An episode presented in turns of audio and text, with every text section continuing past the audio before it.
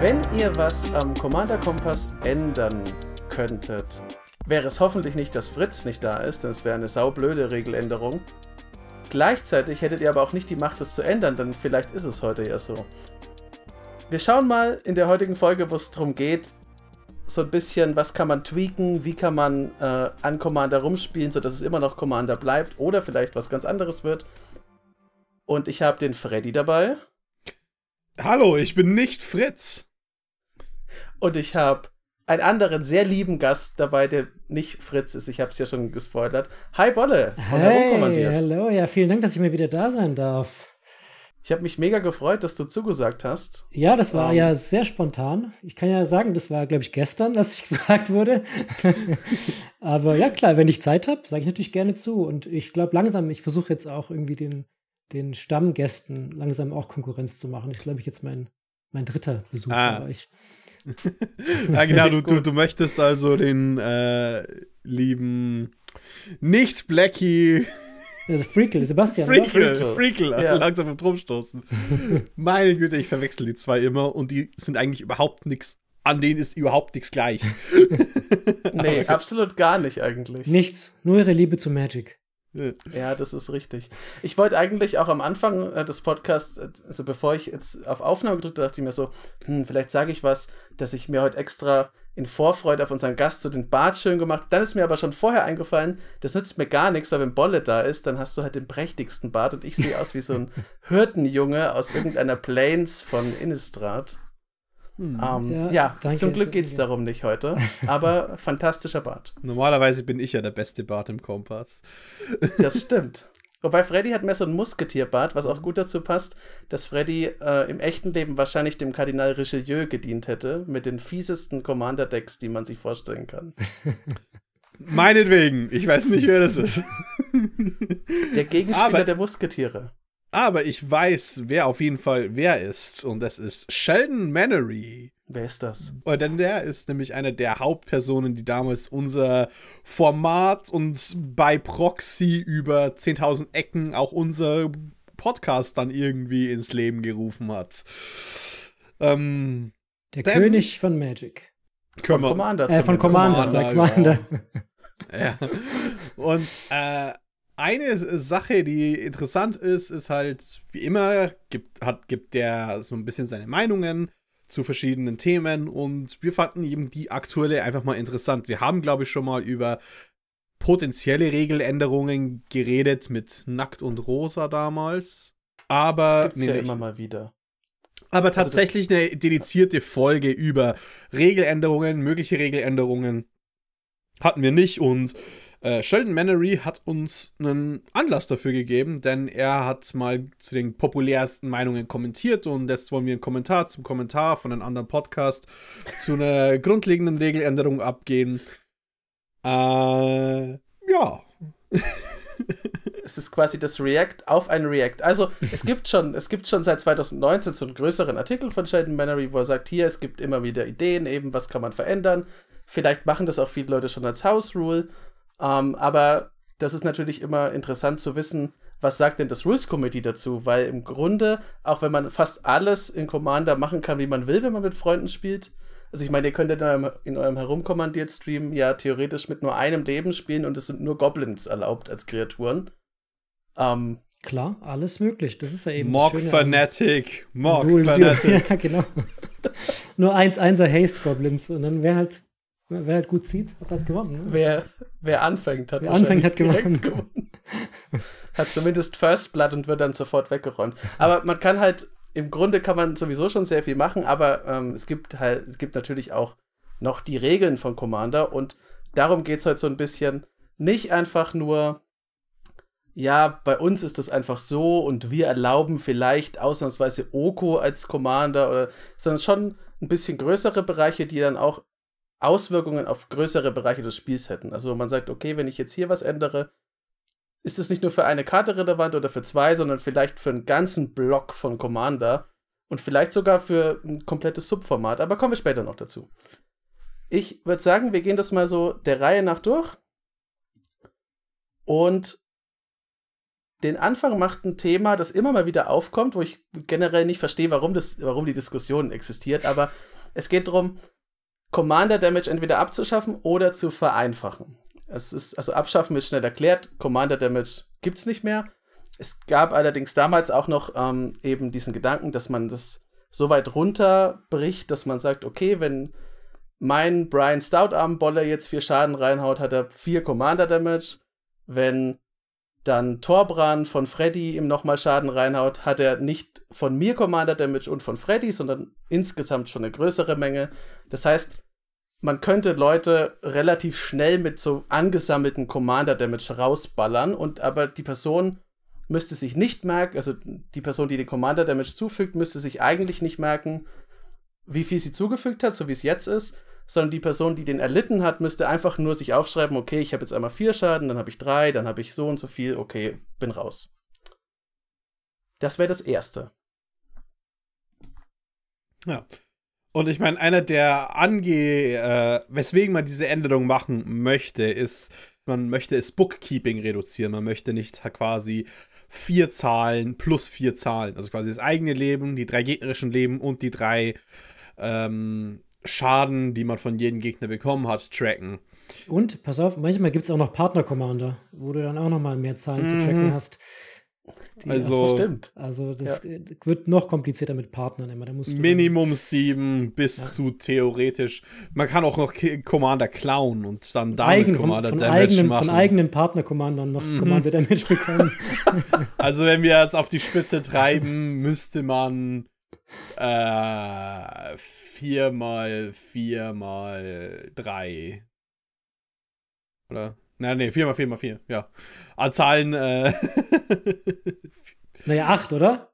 Jeder ja, kann maximal 12, zwei haben. 12 und jeweils zwei Commander Damage. Ja, genau, aber die vier, die vier Live Totals und acht Commander ja, Damage ja, Dinge. Ja, ja. ähm, ja äh, das ist eine Problem, das ich eben damit habe, ist, ich sage mal so, Bookkeeping ist nicht schlecht in Commander. Ich bin sogar ein bisschen dafür, dass man Bookkeepen muss und dass Mechaniken da sind, wie, äh, darauf werden wir definitiv noch später kommen, aber Monarch oder die Initiative, ähm, das sind nicht immer die besten Mechaniken für jede äh, Situation.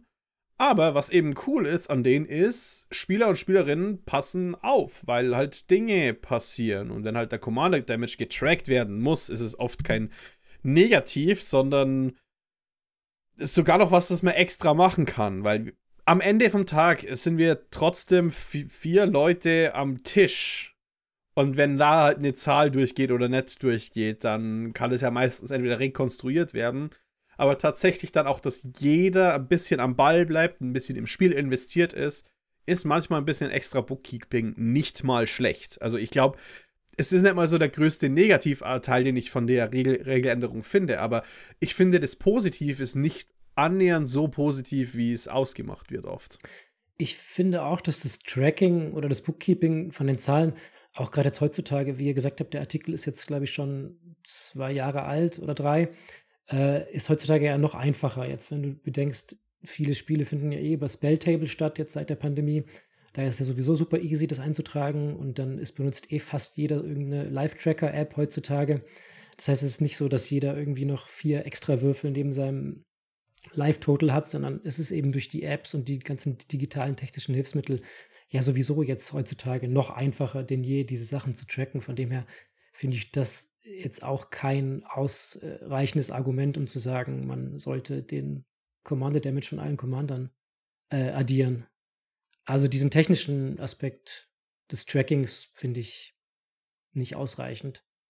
Wohingegen ist, ist es schon interessant, äh, ich würde es mal gerne ausprobieren tatsächlich, ist ja schon interessant zu sehen, was es mit dem Spiel macht, wenn du, wenn halt selbst im Late Game du aufpassen musst, dass irgendwelche Low-Power-Commander, die halt nur zwei Damage machen, äh, halt nicht die ganze Zeit durchkommen, weil dann summiert sich halt schon schnell, kann ich mir vorstellen. Wobei ich da glaube, dass, äh, also wenn man, ich finde das cool, wenn man es mal ausprobiert. Ihr könnt es ja auch in die Kommentare schreiben, ähm, ob ihr das vielleicht mal ausprobieren wollt oder vielleicht sogar schon mal ausprobiert habt.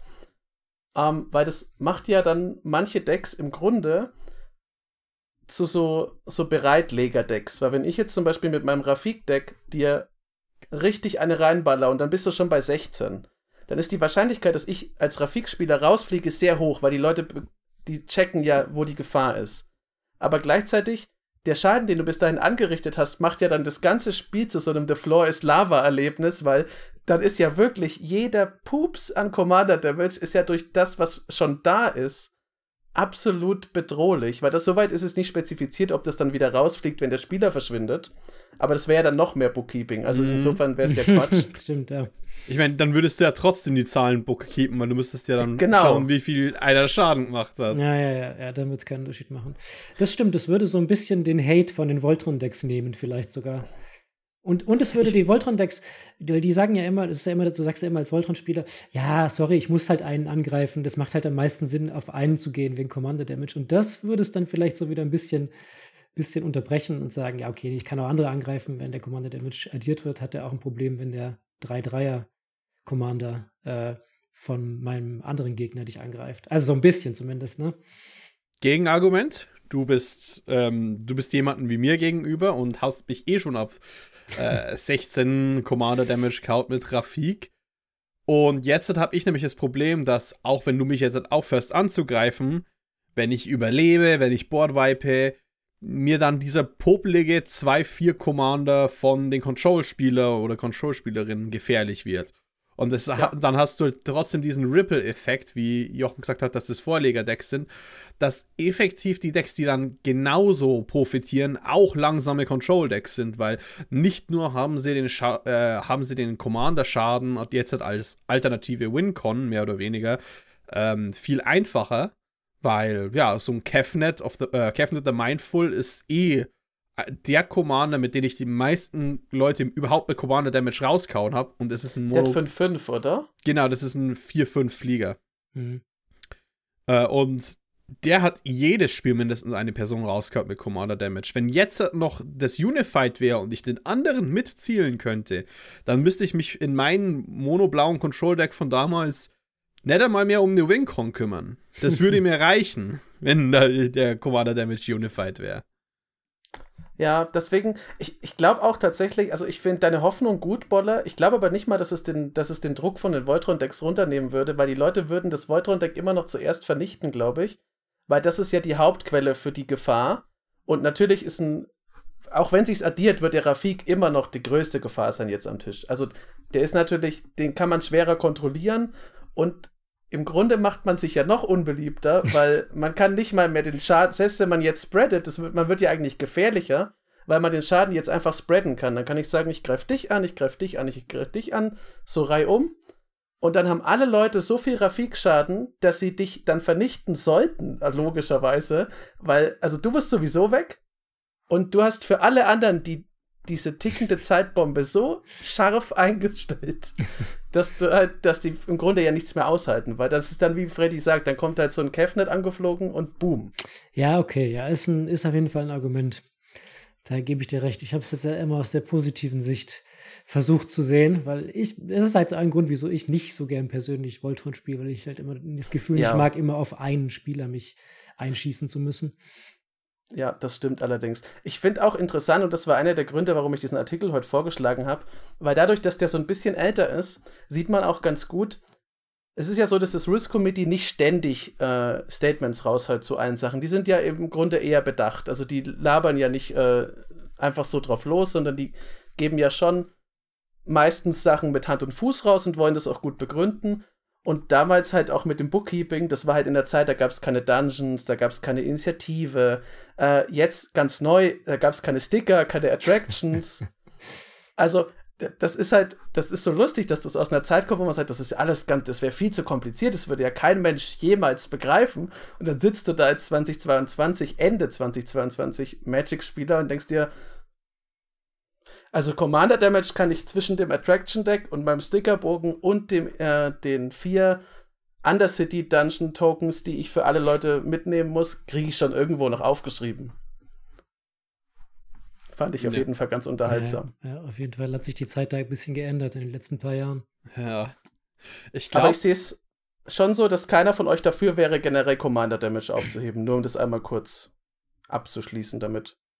Überhaupt nicht, weil es ist immer ein, wichtiger, ein wichtiges Comeback-Tool und es bringt eben eine coole Dynamik rein, weil es, es hört sich jetzt halt blöd an, aber die Option als die Person, die angegriffen werden äh, wird, jemand anders zu töten und dann den Schaden zu resetten.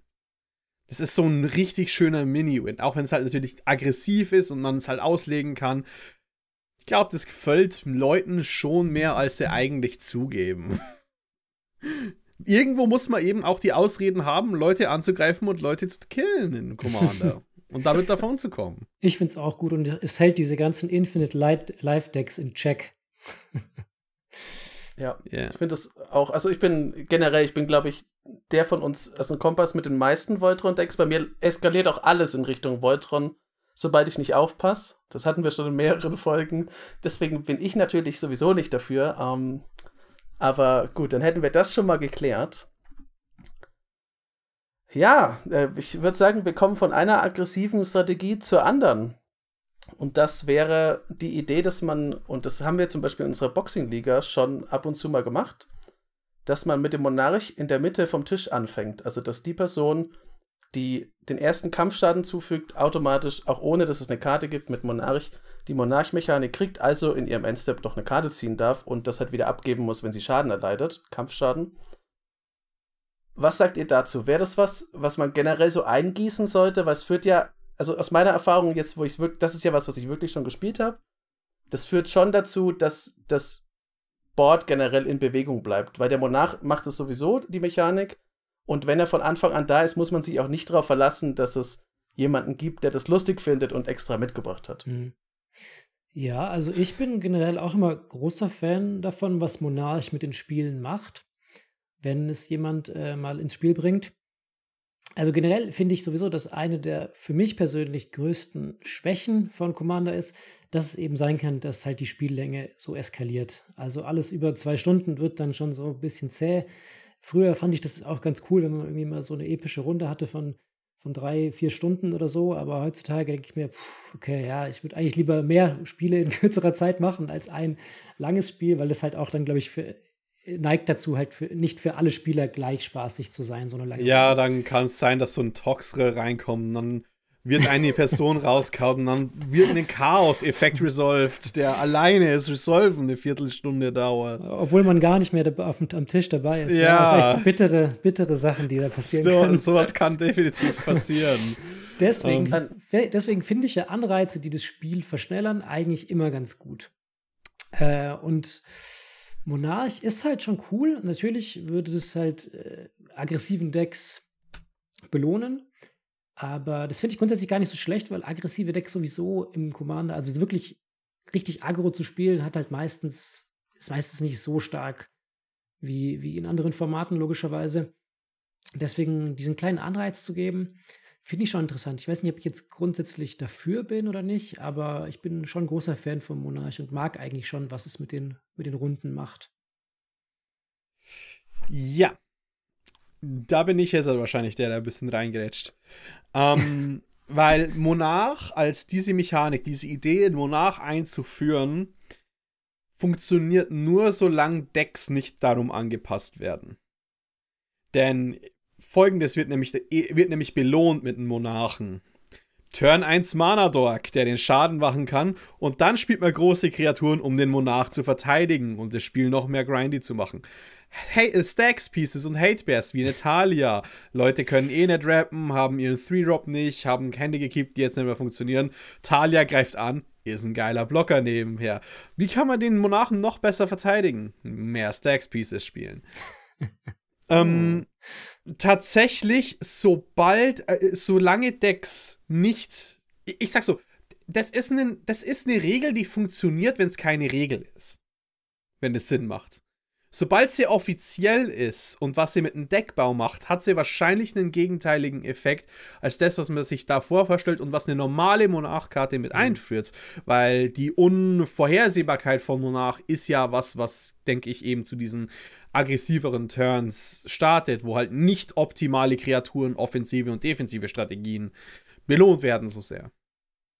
Mhm. Ich glaube, ich weiß, was du meinst. Äh, ich habe gerade danach gesucht. Ich habe es äh, so ein CDH-Freund, also eine Kreatur, die ich da zumindest öfter mal sehe. Äh, der Ginger Brute würde dann, wenn man das so auslegt, wie du jetzt sagst, wäre der wahrscheinlich einfach in jedem Deck, weil es mhm. kann jede Farbe spielen. Ähm, und du hast halt ein 1-1er für 1 mit Haste. Und der ist ja dann, egal was mit ihm passiert, der hat hier schon eine Karte gezogen. Also passt. Um, ähm, und ich glaube auch, da, also ich finde das auch cool. Das stimmt, was du gesagt hast, Freddy, ist ganz interessant, weil ich da nicht dran gedacht habe. Und dann, aber ist eigentlich richtig, weil so Decks, die Lanova-Elfen zum Beispiel spielen, können sich, ich finde die Entscheidung eigentlich aber wirklich interessant, weil dann musst du halt sagen, ah, benutze ich das Mana jetzt, um schneller zu sein als die anderen oder habe ich mehr Optionen? Ich glaube, das wäre ganz interessant, aber es leuchtet mir ein, was du gesagt hast, weil manche Sachen sollte man vielleicht nicht dauerhaft haben. Ich glaube, da bin ich. Ich, ich glaube, euch. du würdest schon immer den Monarch holen, wenn niemand anders einen mm. One-Drop hat, weißt du? Weil dann kannst du den Monarch holen und dann ist die Wahrscheinlichkeit, dass er dir vielleicht für zwei der Runden nicht abgenommen werden kann, halt relativ hoch. Und dann hast du halt schon drei Karten gezogen. Das ist dann ja. mehr wert als der, der Ramp-Spell oder der, der 3-Drop, den du dann in Turn 2 vielleicht verpasst. Mhm. Aber ja, ich, ja, stimme, ich, stimme Freddy zu. Ich glaube, es würde schon wirklich äh, stark äh, auf den Deckbau Einfluss nehmen. Ich glaube einfach, One-Drops mit Haste und kleine Kreaturen würden wahrscheinlich echt deutlich an Wert gewinnen. Ja, sieht man ja, das hatten wir ja schon öfter, wenn so Meta sich aufeinander abstimmen, sieht man in der Playgroup, wenn jetzt überall nur blau gespielt wird, äh, ist die Wahrscheinlichkeit, dass in jedem Deck, das ein Bekannter, mit dem man öfter spielt, ist, der Carpet of Flowers drin ist, natürlich sehr viel höher. Um, ähm, insofern wären das halt diese kleinen, schnellen Kreaturen. Aber ich, da passt ganz gut der nächste Punkt dazu, weil es geht ja darum, also eigentlich ist der Gedanke das Spiel zu beschleunigen. Und du meintest ja schon, Bolle, dass eigentlich cooler ist, wenn man viele Spiele spielen kann. Und eine Möglichkeit wäre ja auch, das ist ja auch angesprochen, dass man das Leben runtersetzt auf 30 Leben. Ich war letztens in der Gruppe, da haben wir es dann nicht so gespielt, weil ich, glaube ich, skeptisch geguckt habe, als sie es vorgeschlagen haben. Ich war gar nicht so skeptisch, aber da haben sie schon gesagt, okay, dann machen wir es nicht. Äh, ja, die das üblicherweise so mit 30 Leben spielt. Ich hätte es gern ausprobiert, aber dann dachte ich mir, okay, jetzt sind sie schon, denken sie schon alle, ich bin der Partypooper. Gut, dann muss ich damit leben, dass nee. es so ist. Kannst du die Leute nicht enttäuschen, was, was sie von dir meinen? Konfrontation ja. mit deiner Persönlichkeit. also Manchmal mache ich das. Also wenn dem Jochen das nicht gefällt, dann lassen wir es lieber. Risiko mhm. gehen wir ja, gar nicht erst ein. Ich habe ich hab das gar nicht gesagt, lustigerweise. Alle Leute haben das nur angenommen. Ich, vielleicht probiere ich das einfach demnächst mal aus. Aber was sind da so eure, eure Haltung dazu, so 30 Leben? Der Hauptbenefit davon ist ja eben, um solche Nekropotenz-Effekte, wie angegeben worden sind, also Leben in Ressourcen zu verwandeln, dass die damit ähm, gedrückt werden. Also, dass die damit schwächer werden und die eventuellen Burn-Spells, die eigentlich schon sehr stark sind, nochmal ein bisschen stärker werden. Das darf man auch nie, nie unterschätzen, wenn zum Beispiel mein Torbran wäre auf einmal eins der besten Decks in, dem, mhm. in, meiner, in meiner Gruppe, weil das Ziel von den Deck ist, die Leute unter 20 Leben zu bekommen und dann theoretisch jeden äh, Leute hostage zu taken. Also als, als Geisel zu nehmen damit, damit ich sie töten kann von jedem Zeitpunkt, wenn sie versuchen, mich zu töten. Das wäre natürlich dann so eine schöne, äh, so schönes Spielstil dafür. Tatsächlich fände ich die fände ich es okay, mal auszuprobieren. Aber irgendwas Kleines stört mich eben an der ganzen Sache und das ist halt die Idee von, ha, dann, dann sind Shocklands weniger wert und dann ist halt die Necropotence und die äh, Sylvan Library weniger wert. Und mhm. wir haben ja schon mal gesagt, dass die eh schon Drawbacks haben. Ich glaube mhm. nicht, dass die Karten schlechter werden. Ich habe so ein bisschen die Angst, dass das nur explosiver wird. Ich, also quasi, dass wenn man die 8 zahlt, dass man dann sich auch langsam denkt, aber wenn ich jetzt eh schon die 8 zahle, dann muss ich ja schauen, dass ich Combo vielleicht. Ja, also ich muss sagen, obwohl ich gesagt habe, ich bin für kürzere Spiele bin ich auch kein Fan von dem 30 Leben als Start Lebenspunktezahl weil einfach, wie Freddy gesagt hat, es gibt einfach so viele Commander, die so massiv davon profitieren. Zum Beispiel, wenn ich mir vorstelle, Yuriko einfach in einem 30er, in der 30er-Runde ist halt lächerlich viel stärker. Oder Frank hat ja auch ein Nikusar-Deck. Also ich meine, dann muss er nicht dreimal wheelen, sondern nur zweimal wheelen und alle sind tot. Also es gibt einfach so viele Commander, finde ich, die davon unverhältnismäßig stark profitieren, dass ich finde, das ist zu krass. Und ich bin natürlich, muss ich auch sagen, ich bin auch jemand, der ab und zu gern mal mit einem Doom Whisperer fünfmal surveillt oder so. Und das möchte ich mir auch nicht nehmen lassen, die schönen Lebenspunkte selber auszugeben. Und was mir noch eingefallen ist, es macht natürlich auch Commander Damage komplett lächerlich, weil ob ich jetzt jemandem 21 Schaden mache oder 30, so, ja, okay, also come on. Lust, lustigerweise stelle ich euch hier eine Gegenfrage. Starten wir nicht eh schon mit 30 Leben? Meiste Zeit. Zahlen wir im Laufe des Spiels nicht eh schon meistens für Effekte hier und da und da ein Punkt und da ein Punkt, dass wir meistens nicht eh effektiv schon bei 30 starten? Du meinst, bis zum Kampf kommt? Hm. Aber die Rechnung ist ja eigentlich anders, weil eigentlich ist ja das, was du sagst. Also, ich stimme dir zu. Die meisten Leute, also ich habe zum Beispiel ganz wenige von diesen von diesen Fetchlands und Shocklands. Also ich habe die in meinen aller, aller, allerliebsten Decks sind die natürlich drin, aber die haben auch immer dann Live-Game, damit ich es ausgleichen kann, weil ich ein fürchterlicher Feigling bin, was das angeht. Aber, ähm, also ja, wenn du sagst, wir starten eigentlich mit 30, weil die ersten 10, die sind im Grunde, das ist den Garten beackern. Da verausgabt man sich halt ein bisschen dann geht man erst los mit dem Schwert. Aber das würde ja das runtersetzen, weil dann hättest du ja, also dann wären wir ja, wenn du das weiterführst, was man dann müsste, wären die Leute ja bei 20 weil dann müsste, oder bei 25 wahrscheinlich, das wird ja kleiner dann diese Marge, weil es wär, würde ja trotzdem so einen Range geben, wo man sagt, die paar Lebenspunkte, die gebe ich einfach aus, um voranzukommen. Aber Jochen, das muss ich ausgeben. Aber Jochen, ich glaube, du kommst gerade sogar zu meinem Punkt. Wenn wir auf 30 starten, starten wir dann nicht mit 25. Wenn wir auf 25 starten, starten wir dann nicht auf 20. ich glaube, der Sprung von 40 zu 30 und die Karten, die man dann halt dann rausnimmt, äh, dafür, die machen sich schon wieder wett dafür. Also quasi, klar kann man sagen, das ist von Vorteil dann, dass halt weniger Sylvan Libraries gespielt werden oder so. Aber ähm, tatsächlich ist das eigentlich ganz cool. Also quasi, ich glaube, die Diminishing Returns sind ein bisschen härter, als man denkt, dass der Unterschied von 40 zu 30 gar nicht so stark ist. Ja, ich bin halt, mich interessiert bei sowas immer. Ich bin jetzt nicht so der totale Zahlenfuchs wie du oder Fritz, Freddy. Ich weiß nicht, wie es bei dir ist, Bolle, aber ich glaube, bei sowas muss man tatsächlich, da müsste man sehr, sehr viele Spiele machen und dann müsste man schauen, wo der wirklich gute Anfangspunkt ist. Weil so wie Freddy jetzt gesagt hat, einfach von 40 auf 30 zu gehen, ist halt, das ist halt sehr leicht. Also das ist halt einfach nur ein Zehner nach unten und dann ist es, das passt schon so. Aber man hat es ja schon gesehen bei meinem Versuch, dann das nochmal runterzudummen, weil dann bist du ja nicht mehr bei 30 auf 20, sondern 30 auf 25 oder 26 vielleicht. Und da müsste man, glaube ich, ganz schön tweaken, damit dann nicht wieder das passiert, was wir ja schon bei den Monarchen hatten, dass alle Decks sich wieder in diese Richtung entwickeln, dass man eben am Anfang maximal drei Lebenspunkte ausgibt, vielleicht. Es ist ja sehr schnell bei Commander-Spielern, dass überall so ein Template dahinter steht. Naja. Dann sagt man dann, macht nur das und dann geht's los. Aber, aber Gier macht auch Spaß. ja. Das ist halt der Vorteil. Das, das so. Macht mir auch Spaß, ja. Aber Jochen, was ist, wenn diese perfekte, dann, perfekte Zahl dann irgendwie 34 ist oder so? Das ist doch auch oh nicht, Gott, auch nicht elegant. Ja. Nee, das, das wäre. Also vor allem erklär das doch mal bitte jemandem. Also, wenn du sagst, okay, wir spielen jetzt. Wir spielen Magic, du kennst das noch nicht, wir spielen Commander, weil das Spaß macht mit Freunden. Jeder startet mit 34 Leben.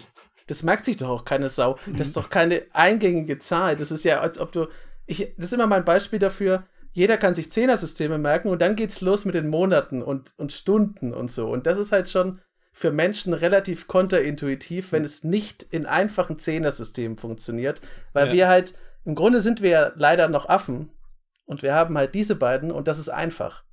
Und aber was, aber, aber Jochen, was ist, wenn die perfekte Zahl 34 ist, aber um es zu balancen, bekommt nur die letzte Person 34 und alle anderen starten mit 33? Das wäre noch uh. schlimmer, neuen Leuten zu erklären. aber ja, das äh, wäre alles, wär alles möglich. Also, das ist halt das, was ich meinte. Da muss man, glaube ich, generell finde ich das auch cool und viele von diesen Regeln, das ist, glaube ich, das Interessante an der Folge heute, sind cool. Aber wenn man mal tiefer drüber nachdenkt, und das ist, glaube ich, auch der Grund, warum das Rules Committee nicht so oft einfach Sachen rausblubbert, fällt einem auf, okay, da müsste man ganz schön viel Zahlen erstmal wälzen und müsste gucken, und schauen, wie sich das auswirkt. Und ist die 34 wirklich gut? Ist die 35 macht man das nicht einfach wegen der Eleganz dann und scheißt eben auf, dieses, auf diesen Prozentsatz von Leuten, für die es wirklich am besten wäre. Also das ist halt. Ja, also ich finde, die, schwierig, Reg schwierig. die Regeln sind aber mindestens interessant, sie mal äh, so Rule Zero-mäßig auszuprobieren. Ich glaube, da kann man echt mal bei fast allen sagen, so für ein, zwei Runden wäre es mal ein Versuch wert. Aber ja, so Statistiken Was? zu erheben, fände ich immer voll interessant. Also ich meine, gerade hm. wir spielen halt auch jede Woche diese zwei, drei Commander-Matches da im Stream und da mal so eine Statistik zu haben, wie viel gibt jemand, zahlt jemand durchschnittlich Leben für Effekte und so, wie viel Schaden passiert in den ersten drei Turns, um diese Monarch-Sache irgendwie mal so, also einfach mal so ein paar Zahlen zu haben, wäre schon super interessant. Und hier möchte ich eben einfach mal der Advokist sein, glaube ich, heißt das Wort. Ähm, einfach mal, wenn ihr eine Idee habt und alle Leute oder ihr habt vier Leute, die zustimmen, bringt es einfach mal auf beim nächsten Commander-Spiel. Also es ist ja jetzt nicht so, als würden wir sagen, so, ah, wie gesagt, Monarch würde vielleicht funktionieren, genau in so einem Szenario, wo man einfach einmal sagt, mhm. hey Leute, habt ihr Bock heute mit, mit dem Monarch mit dieser Regel zu spielen? Ohne dass das ein großes Metagame wird. Ja. Dann glaube ich, ist es, dann glaube ich, kann sowas cool sein. Dann kann sowas auch mal richtig Spaß machen. Vor allem je nachdem, welche Decks halt am Tisch gebracht werden. Wenn vier Leute Dirtly äh, Agro-Decks bringen, dann wird es auf jeden Fall wird's wahrscheinlich ziemlich lustig.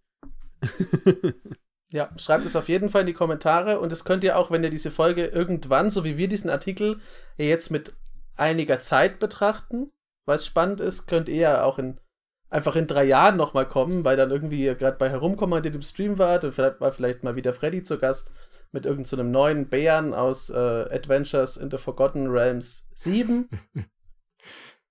und dann kommt ihr auf diese Folge zurück. Ihr könnt es auch immer später noch schreiben. Das finde ich manchmal ganz interessant, wenn man so Kommentare liest, die quasi von Zeitreisenden geschrieben wurden.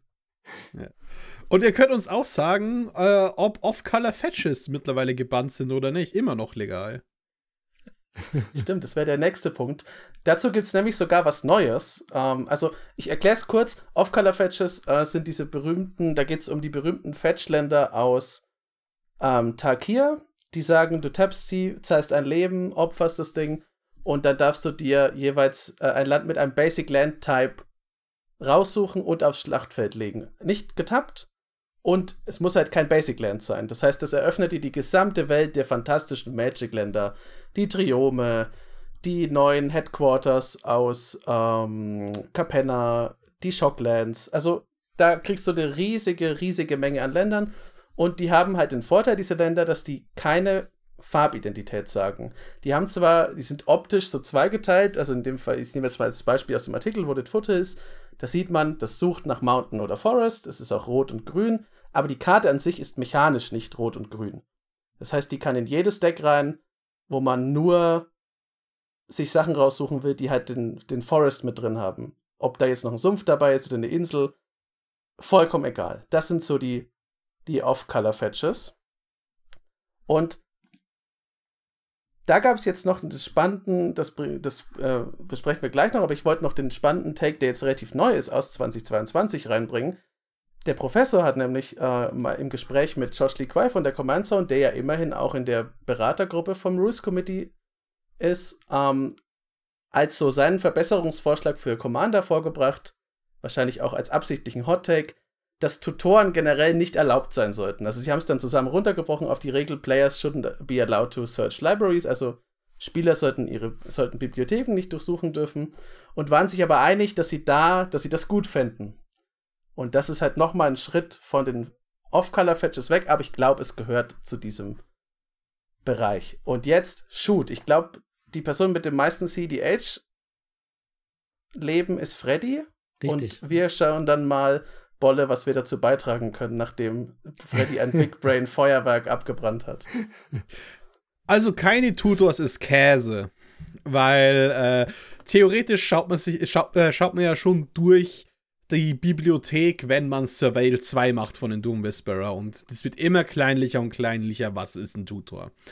Ähm, also, wenn man dann sagt, aber das zählt nur auf die ganze Bibliothek. Ja, aber wenn ich 30 Karten tief mit einer Karte schauen darf, dann jetzt auf einmal kein Tutor mehr oder was. Schmarrn. Davon gehen wir, davon gehen wir erstmal gar nicht aus. Äh, Off-Color-Fetches ermöglichen, äh, ermöglichen es eben, Sie ermöglichen mehr Decks, als sie hindern. Und es, es, es fühlt sich schlecht an, Off-Color-Fetches gegen die zu spielen, weil oftmals, muss man halt trotzdem ehrlich sein, es ist halt eine Budgetfrage, wie man Commander spielt, welche Karten man wählt. Ähm, man möchte natürlich nicht in jedes Deck seine Fetchlands haben. Oder man, man proxt sie eventuell. Äh, ich finde aber, ich finde aber, das ist einfach trotzdem ein sehr wichtiger Aspekt von von, von Magic in generell, dass Fetchländer und das Farbidentität für mich wichtig sind. Und wenn's, wenn halt Wooded Foothills mal halt keine Farbidentität haben, dann haben sie keine Farbidentität. Ähm, das finde ich ist komplett okay. Weil was macht's auf? Es macht grüne, äh, es macht weiße und grüne Landfall-Decks auf.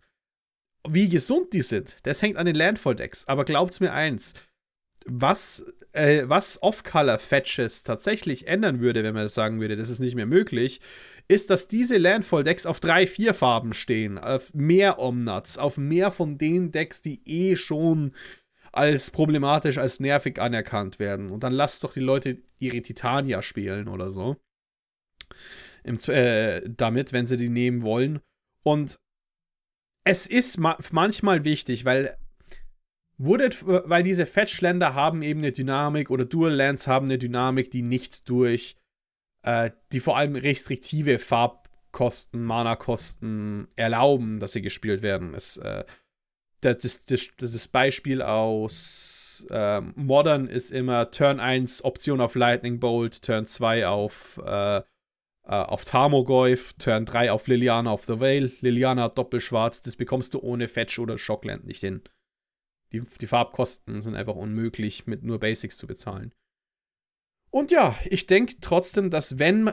Es gibt einfach Decks, die wollen die haben sehr strikte Mana-Kosten, die dadurch enabled werden. Und klar ist es scheiße, dass halt mal, dass die teuer sind, aber das hat.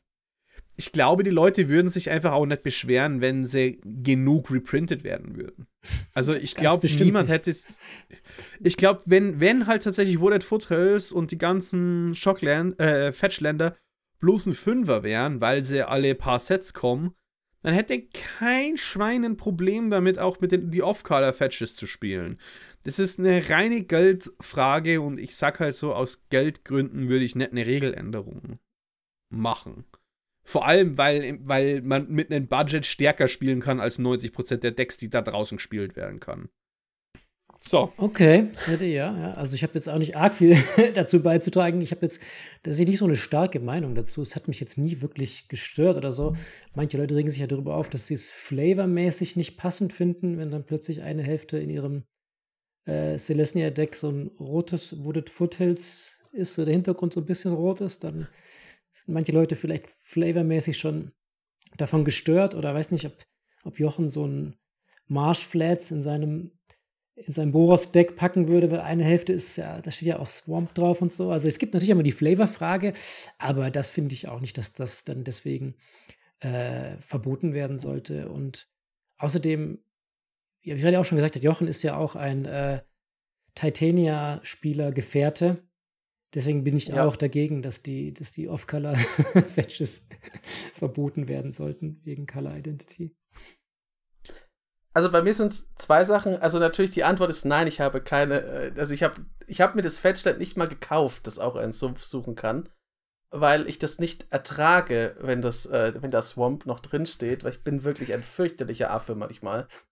Ähm, deswegen finde ich es ganz lustig, dass Freddy natürlich aus einem, dass der da aus einem mechanischen Blickpunkt, wie ich finde, vollkommen recht hat und du auch, Bolle, ja, wo ist das Problem im Grunde, kann man ja fragen. Aber Freddy ist halt auch die Person, die äh, dem Apex Predator wegen Cascade, Cascade, Cascade, Cascade ein Exil gegeben hat. Also Wörter sind wichtig. Wie wir seit Infinity wissen, sind auch Vokale wichtig. Aber ähm, ja, das ist so, also Off-Color-Fetches finde ich jetzt auch nicht schlimm. Die wie gesagt, man, man kann ja nicht der, man kann der Farbidentität des Decks ja so wie trotzdem nicht entkommen. Man, und das macht ja wirklich nur mehr auf. Also das ist, das ist jetzt so, wenn man sagen würde, wenn das eine Krankheit wäre, dann wäre es eine so eine lässliche Krankheit, weil die macht dir nichts. Also du hustest vielleicht einmal alle vier Wochen, wo du dann guckst, ah, da steht eigentlich Swamp und ah, aber meistens passiert dir ja nichts. Und deswegen würde ich das schon mal nicht beheben. Bei der, bei der anderen Sache, bei diesem moderneren Take mit dem, Players cannot search libraries. Das würde ja tatsächlich, also es war ja schon so gewordet in diesem, in diesem kleinen Clip, dass es wirklich nicht Surveil zum Beispiel betrifft, sondern nur Search. Also das ist ja auch wie Magic eigentlich operiert. Das ist ja sehr wordy oft. Ähm, ich fände es interessant, aber was es äh, gleichzeitig kommt ja dann, okay, dann wird es grün viel Ramp wegnehmen. weil natürlich grüner Ramp sucht ja immer Länder in der Bibliothek. Auf der anderen Seite wird es auch nicht das passieren, was jetzt viele Leute, äh, da hatten wir letztens mal Diskussion auf dem Discord, wo es darum ging, ob Grün vielleicht einfach zu Unrecht gehatet wird. Ich glaube, es gibt viele Leute, die sagen, Grün nervt ein bisschen, weil die so viele Sachen können. Das wäre aber keine Lösung für die ganze Problematik, weil grüner Ramp wäre dann immer noch da, weil in, alle diese Elfen sind auch grün. Und dann hast du halt nicht mehr dein Cultivate, sondern hast halt die ganze Riege aller Elfen von Dominaria, Lanova, alle Stämme, die man sich vorstellen kann. Jedes Elfendorf hat ja im Grunde seinen eigenen Mana-Dog. Und die haben halt andere Farben auch nicht. Insofern, also wenn. Und die Enchantments, auch nicht andere Farben. ja. Und, wenn, und selbst wenn die weggenommen werden, haben sie immer noch die gleichen Fast-Mana- und Artefaktoptionen wie jeder andere. Absolut richtig. Und äh, bei anderen Sachen, ich bin ja zum Beispiel, ich verwende ja kaum Tutor. Ich glaube, ich habe inzwischen, ich glaube, ich habe gar keine Tutoren mehr in meinen aktuellen Decks. Ich finde es ja immer so ein bisschen doof, wenn man sich ganz viel auf Tutoren verlässt. Also ich finde es jetzt nicht schlimm, aber ich ist halt nicht meine Spielweise. Auf der anderen Seite würde das ja nicht nur sowas beenden, sondern auch wenn ich nicht der größte Fan von ihr bin, aber wenn man jetzt mal guckt, es gibt ja durchaus Decks, mit zum Beispiel Prime Speaker Vanifa, dieser 2-4 Ravnica-Elfe, die ja im Grunde das nichts anderes macht, als Kreaturen opfern und andere Kreaturen herbeitutoren. Es würde nur bedeuten, dass die tot ist als Commander. Und es wäre dann quasi, das ist so das Juristische dran, du würdest dann eine Bannliste einführen, neben der Bannliste. Die ist halt nicht spielbar, ist wie der alte Mishra dann so ein bisschen. Kannst du schon spielen, aber wieso solltest du für Simic Farben dann Vanifa nehmen, wenn sie ja nichts tun kann.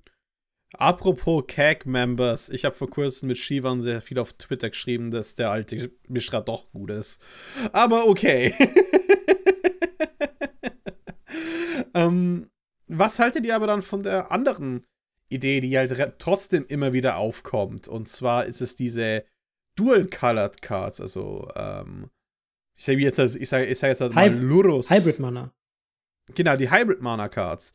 Äh, wie jetzt eben Lurus dann sagen kann, hey, die sind in mono-weißen, mono-schwarzen Decks auch spielbar.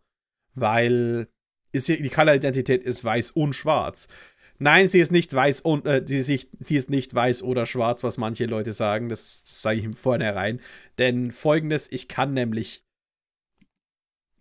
Destroy Target Black Creature auf eine Lurus spielen und auch Destroy Target White Creature auf eine Lurus spielen. Ja. Aber nicht non-black. Ja, nicht non-black. das ist, glaube ich, das Problem, was, was, also Hybrid-Mana ist ja nochmal so ein riesiges Feld, weil das sieht man jetzt schon in der halben Minute, die wir drüber gesprochen haben, was das für ein Problemacker aufmacht. Also da schießen ja nur Fragen aus dem Boden. Man sagt, ja, also ich bleibe jetzt mal wieder bei der Sache mit den 34 Leben. Ich erkläre das dem Commander-Spieler, der neu ist. Das wirst du nicht schaffen. Dem explodiert auf halbem Weg der Kopf. Und selbst wer, wenn, das, wenn du denkst, der hat es begriffen und er selber denkt, der hat es begriffen und du denkst, du hättest es ihm richtig erklärt, weil du es begriffen hast, würdest du wahrscheinlich am nächsten Tag irgendwas in dein Deck bauen und es wäre falsch. Weil das einfach so eine komplizierte Kacke ist, wenn man, also ich, ich finde das super appealing, wenn man, ich benutze jetzt mal hier auch einen Anglizismus, ich finde es sehr ansprechend, äh, zu sagen, Hybrid-Mana da oder da, so wie es einem passt, aber da ist halt sehr viel Luft zwischen, das findet Jochen gut und das ist gut für Commander, glaube ich, weil irgendwann, gerade mit meinem Goblin-Gehirn, ich würde diesen Bereich schon gar nicht mehr checken. Wäre dann raus. Kann ich, kann ich nachvollziehen, ja. Das ist natürlich, dass solche Entscheidungen die Regeln dann alle immer ein Stück komplexer machen. Aber so vom Gameplay her fände ich es eigentlich auch ganz cool. Also es würde natürlich auch vielen Decks noch ein paar neue Karten oder vielen Farben neue Karten ermöglichen. Und es sind ja nicht so furchtbar viele, oder? Lass es vielleicht 40 Karten sein, die dieses, dieses Ding haben. Vielleicht irre ich mich jetzt auch komplett, aber. Ah, ich glaube, du irrst dich da schon. Allein, allein die 10 Companions. Ah, okay, gut, dann sind es vielleicht dann, dann noch dazu kommen. Hm, dann ja. sind es vielleicht 100 Karten. Ähm. Aber ähm, ich, ich sag folgendes. Wir können die Frage ja nochmal besprechen, wenn Magic äh, und Commander nicht mehr komplex genug ist, nicht einfach zu sagen, Lutri ist banned als Companion und nicht allgemein banned, weil Free meinen Otter. Ja, stimmt, das ist. äh, ich glaube, ich glaub, Leute verstehen es, wenn da eine Karte als Band des Companions stehen würde. Ja. Ja, das ist richtig. Ähm, ich bin aber da auch dabei, also wir, wir verlinken den Artikel auch nochmal in der, in der Videobeschreibung, lest euch den ruhig mal durch. Ich glaube tatsächlich, es ist relativ einfach, wenn man sich nicht die Regeln, also wenn man die Regeln nicht machen muss. Weil ich fände auch viele Dinge cooler. Ich bin auch ab und zu relativ kritisch, was so die Entscheidung vom Rules Committee angeht. Das Problem ist halt aber, wenn jetzt, so wie wir es gesagt haben vorhin, wenn man mal ausprobiert mit dem Monarch oder mit 30 Leben, das macht ja nichts mit dem Format. Wenn jetzt wir drei ein schnelles Dreierspiel spielen und uns die blödesten Regeln ausdenken, ist ja wurscht, da passiert ja nichts. Da wird kein Einsteiger dran verzweifeln, da werden keine äh, Prime Speaker Vanifier Decks plötzlich weg äh, pseudo gebannt. Man muss halt immer gucken, weil so kleine Entscheidungen führen halt, wenn man quasi der Gesetzgeber ist, schon dazu, dass es ganz schön ausarten kann, glaube ich. Und dann noch mehr Unmut entsteht. Ja, ich glaube, so Einzelausnahmen sind halt, glaube ich, immer schwierig, wenn du halt wegen einzelnen Karten dann so neue, neuen Paragraphen aufmachen musst. Kann ich schon verstehen, dass sie das gerne vermeiden würden. So. Mitigating going last. Ich habe jetzt keine Überleitung. Okay, Freddy, gut. Mit der Axt rein. Ja. äh, das ist das nächste von Sheldon, äh, was angesprochen wird.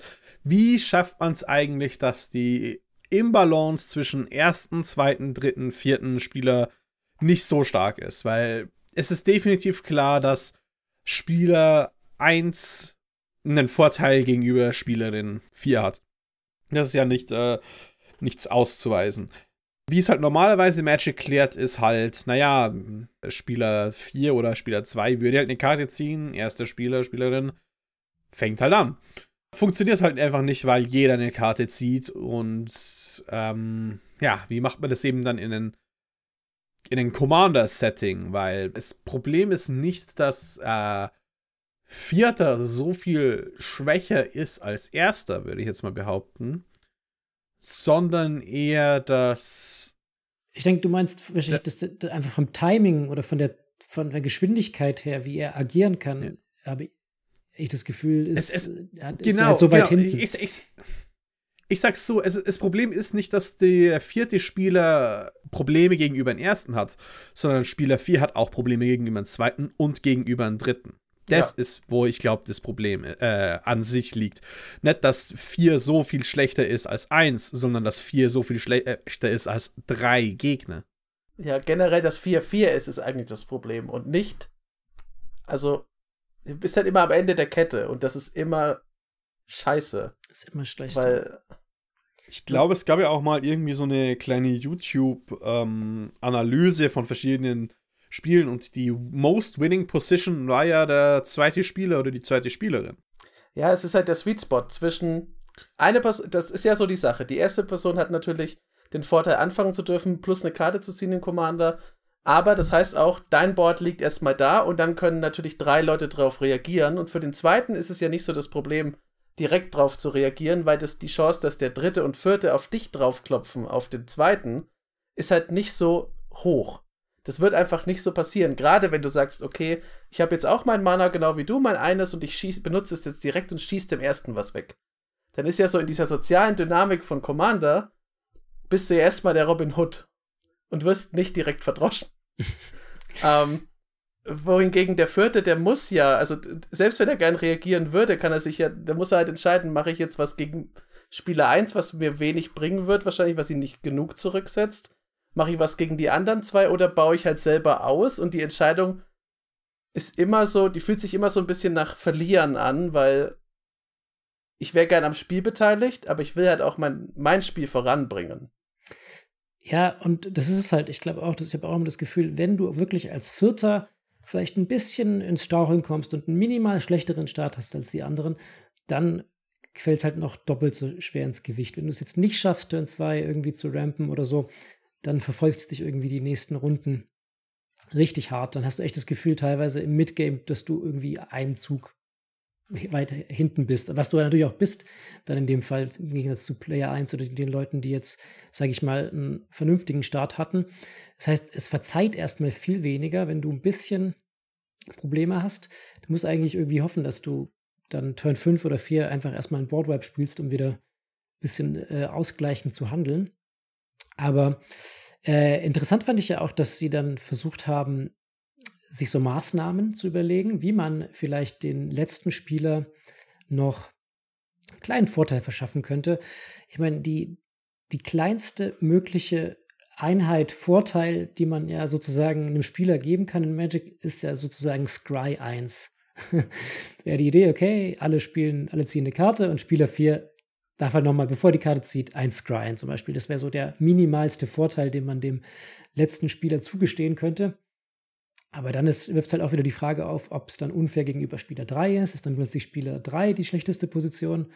Und ja, es ist schwierig, da Maßnahmen zu finden. Die hatten, ich hatte auch nochmal die, die hatten hier im Artikel 1, aber was haltet ihr davon? Ich, ich setze einfach mal in den Raum, das habe ich mir gerade so überlegt, das ist ein bisschen so ähnlich wie das, was im Artikel vorkommt. Was haltet ihr davon, wenn Spieler 1 ein Scride, keine Karte zieht, Spieler 2 Scride 2, keine Karte zieht, Spieler 3 Scride 3 und Spieler 4 darf eine Karte ziehen? Und Scryen oder nur eine Karte ziehen? Nur eine Karte ziehen. Okay. Boah, ich glaube, in dem Fall würdest du dann aber den Negativaspekt auf den dritten Platz schieben. Ja, ich glaube, in dem Fall. Weil die Karte ist halt ja. schon wichtig. Und dann, weil wie groß ist der Unterschied zwischen Scry 1 und Scry 2? Kaum. Eigentlich auch nicht ja. so groß. Kaum. Oder, oder, um, oder Spieler 1 darf gar nichts. Spieler 1 darf, darf gar nichts und Spieler 2 darf dann, ab da, ab da beginnt der Scry und dann ja. letzte Spieler darf ziehen. Also ja, ich verstehe es schon, es ist schon schwierig, dem irgendwie den hinteren Spielern ich, Vorteile zu verschaffen. Also ich glaube ich glaub tatsächlich, man könnte was Fundamentaleres machen, weil ich finde es gar nicht so schlecht, dass ab und zu mal einfach der Würfel landet, wie er landet und äh, ich bin ja legendär in der Boxing-Liga, dass ich immer als letztes anfange und trotzdem irgendwie dann ab und öfters mal ein Spiel raus äh, zu. Aber immer vierter oder dritter Spot. Was anderes darf ich nicht anfangen in der Boxing League. Eine interessante Sache, die ich halt machen würde, oder die ich, äh, die ich da sagen würde, ist tatsächlich nicht so sehr ins aktuelle Spielgeschehen eingreifen. Was ist, wenn der vierte Spieler einen extra Free Mulligan bekommt? Mmh. Weiß ich nicht, ob ich weiß nicht, ob sich das genügend auswirkt. Bei dem, was Bolle gesagt hat, glaube ich, würde es dazu führen, dass man die, das, zu diesem berüchtigten, diesem Handshaping, also das hatten wir ja früher mit so Mulligan-Regeln, mhm. dass man sich die perfekte Hand zurück so hinlegt, hinlegen muss, wenn die mit diesen Scry-Regeln. Äh, bei dem weiß ich jetzt nicht, ob das das ist, ich glaube, das verpufft halt oft. Ich glaube auch dadurch, dass viele Playgroups da nicht so streng sind. Wir machen es im Stream ja auch ab und zu gern so, dass, mhm. dass wir einfach ein besseres Spiel hinbekommen, dass es auch kein Problem ist, wenn jemand zwei oder dreimal zieht. Das ist, glaube ich, in vielen Playgroups, die das, die Mulligan-Regeln nicht so ernst nehmen, halt dann sozusagen kein Vorteil mehr ist. Ja, aber ähm, ich würde trotzdem jetzt einmal von dem Standpunkt ausgehen, man hält sich halt an die Regeln standardmäßig. Ja. Und ich glaube, von den standardmäßigen fände ich, das wäre wär das ganz okay, als wenn man wenn man sagt, wenn man als offiziell einführen würde für Commander.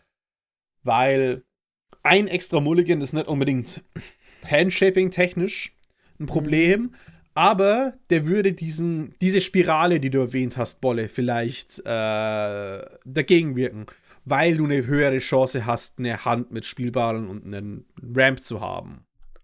Aber ohne jetzt direkt auf den Sollring, Arcane Signet Start, was auch immer, ähm, aggressiv zu Aber gehen. da habe ich das Gefühl, das wäre so eine Maßnahme, die halt eher erfahreneren Spielern hilft, das auszugleichen, weil du ja irgendwie äh, wissen musst, okay, was ist jetzt eine gute Starthand? Klar, kannst du sehen, okay, irgendwie, dass du auf Turn 2 rampst und so.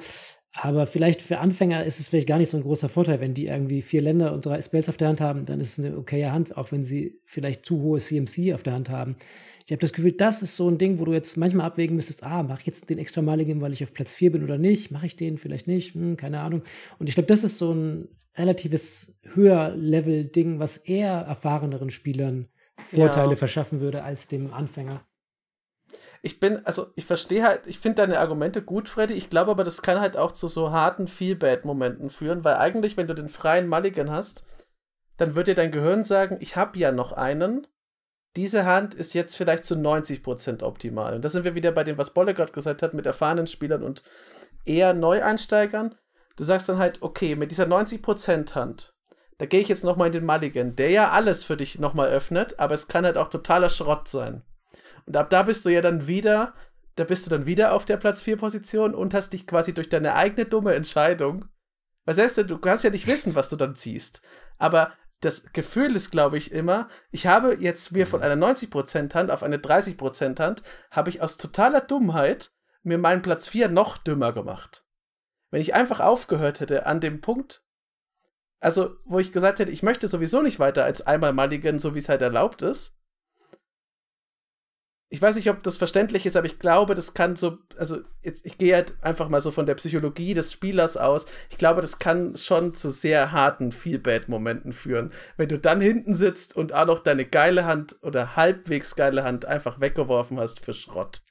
Dass man sich halt selbst baitet, dann ja. in den eigenen Mulligan, in Deswegen, den Suboptimal. Ich glaube, bei CEDH sehe ich das tatsächlich mehr, Freddy, glaube ich. Wenn du bei CEDH dann noch als letzter Spieler noch einen extra Maligen hast, ich glaube, da macht es, glaube ich, relativ viel aus. Das könnte ich mir auch vorstellen, wobei es da, glaube ich, auch eher in de, da geht es dann wieder in dem Bereich, nicht, dass es nicht, nicht Handshaping ist, aber ich glaube, es geht mehr in den Bereich, dass man dann wirklich, okay, einfach knallhart die Prozente sich durchrechnet und guckt, wie gut komme ich jetzt in den nächsten Trend. Das ist ja eher was bei CEDH, wo man wirklich mhm. schon in den ersten Zügen richtig Bombe loslegen muss. Aber man sieht wieder, es ist halt einfach nicht leicht, da eine Regel zu finden. Wobei ich das mit dem Vielleicht probieren wir das mal aus, Freddy, mit dem Mulligan. Das könnten wir mal auf dem Discord anregen, oder? Versuchen wir unsere, benutzen wir unsere, unsere lieben, ja. unsere Community. Ich, ich, ich schlag's mal für die Boxing League vor, diese Regel, die eigentlich immer mich betrifft. da muss aber jeder auch in eine Tabelle eintragen, ob er, wie viel er geworden ist in der Runde, um da verlässliche Zahlen am Ende zu haben. Stimmt, das muss dann eigentlich passieren, ja. Ja, ähm, der letzte Punkt, ich meine, Hybridmanner haben wir jetzt schon mal so ein bisschen besprochen. Das hatte ich mir so als so letzten halben Punkt aufgeschrieben. Ähm, der letzte Punkt ist ein bisschen brisanter geworden durch das Set, das jetzt gerade, also so im Erscheinen ist.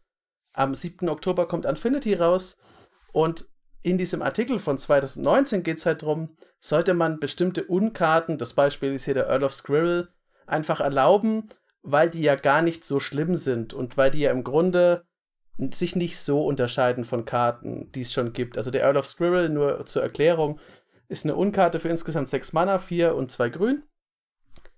Er ist ein Squirrel Advisor, also ein Eichhörnchen-Berater, hat 4-4 und hat Squirrel Link, Eichhörnchen-Verknüpfung. Das heißt, diese Kreatur erzeugt so viele Eichhörnchen, 1-1 grüne Eichhörnchen, wie sie Schaden zufügt. Und Kreaturen-Tokens sind außer dem Eichhörnchen in, in ähm, in, also im Zusatz zu ihren anderen Typen und alle anderen Eichhörnchen kriegen plus eins plus eins. Eichhörnchen sind seitdem ja auch nochmal gebufft worden, ist auch wieder interessant. Es gibt ja wieder mehr Eichhörnchen, seit dieser Artikel erschienen ist. Und es gibt jetzt mit Infinity ja auch tatsächlich mal ein Unset, wo Dinge einfach von vornherein legal sind.